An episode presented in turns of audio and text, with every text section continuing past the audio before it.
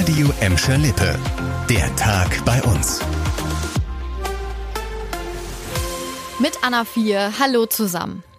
Noch mehr Lkw im Bottropper Stadtgebiet. Das war die Sorge, die das neue Logistikzentrum im Bottropper Süden mit sich gebracht hat.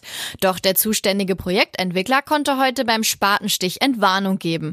Man gehe von täglich 150 Lkw und nicht von 400 aus, wie bisher kursierte. Oberbürgermeister Bernd Tischler sieht auf jeden Fall die Bedenken der Anwohner. Wer möchte schon, dass täglich mehrere dicke Brummis vor der eigenen Haustür im Wohngebiet fahren? Aber er sieht auch die 209 Arbeitsplätze Arbeitsplätze, die durch das Logistikzentrum entstehen. Ja, es ist ein wirklich guter Tag, eine große Investition 60.000 ähm, Quadratmeter Hallenfläche, viele neue Arbeitsplätze für Bottrop.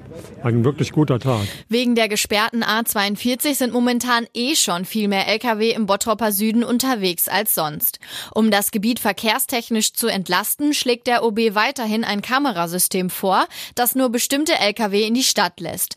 Dann würden die Lkw, die zu den gelagerten Wärmepumpen im Logistikzentrum müssen, auch durchkommen. Andere Lkw, die nur durch Bottrop durchfahren wollten, würden hingegen nicht mehr durchkommen.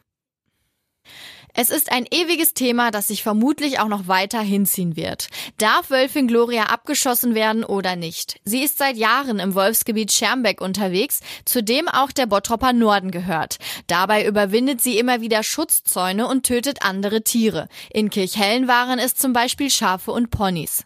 Letzten Mittwoch hatte das zuständige Verwaltungsgericht erst entschieden, dass die Wölfin nicht abgeschossen werden darf. Laut Gericht habe der zuständige Kreis Wesel nicht ausreichend erklärt, dass durch Gloria für die Landwirtschaft ein ernstzunehmender Schaden drohe.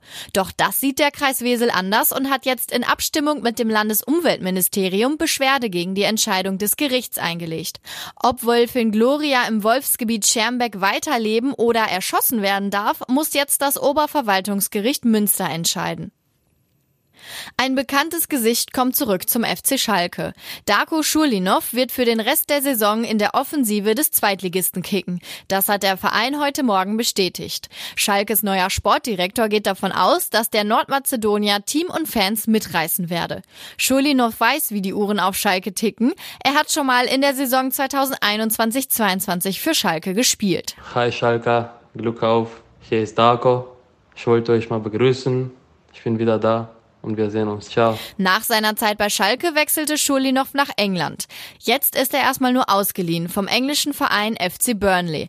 Aber an der Ausleihe hängt direkt eine Kaufoption mit dran, damit Schalke den 23-Jährigen längerfristig an den Verein binden kann, wenn es gut läuft.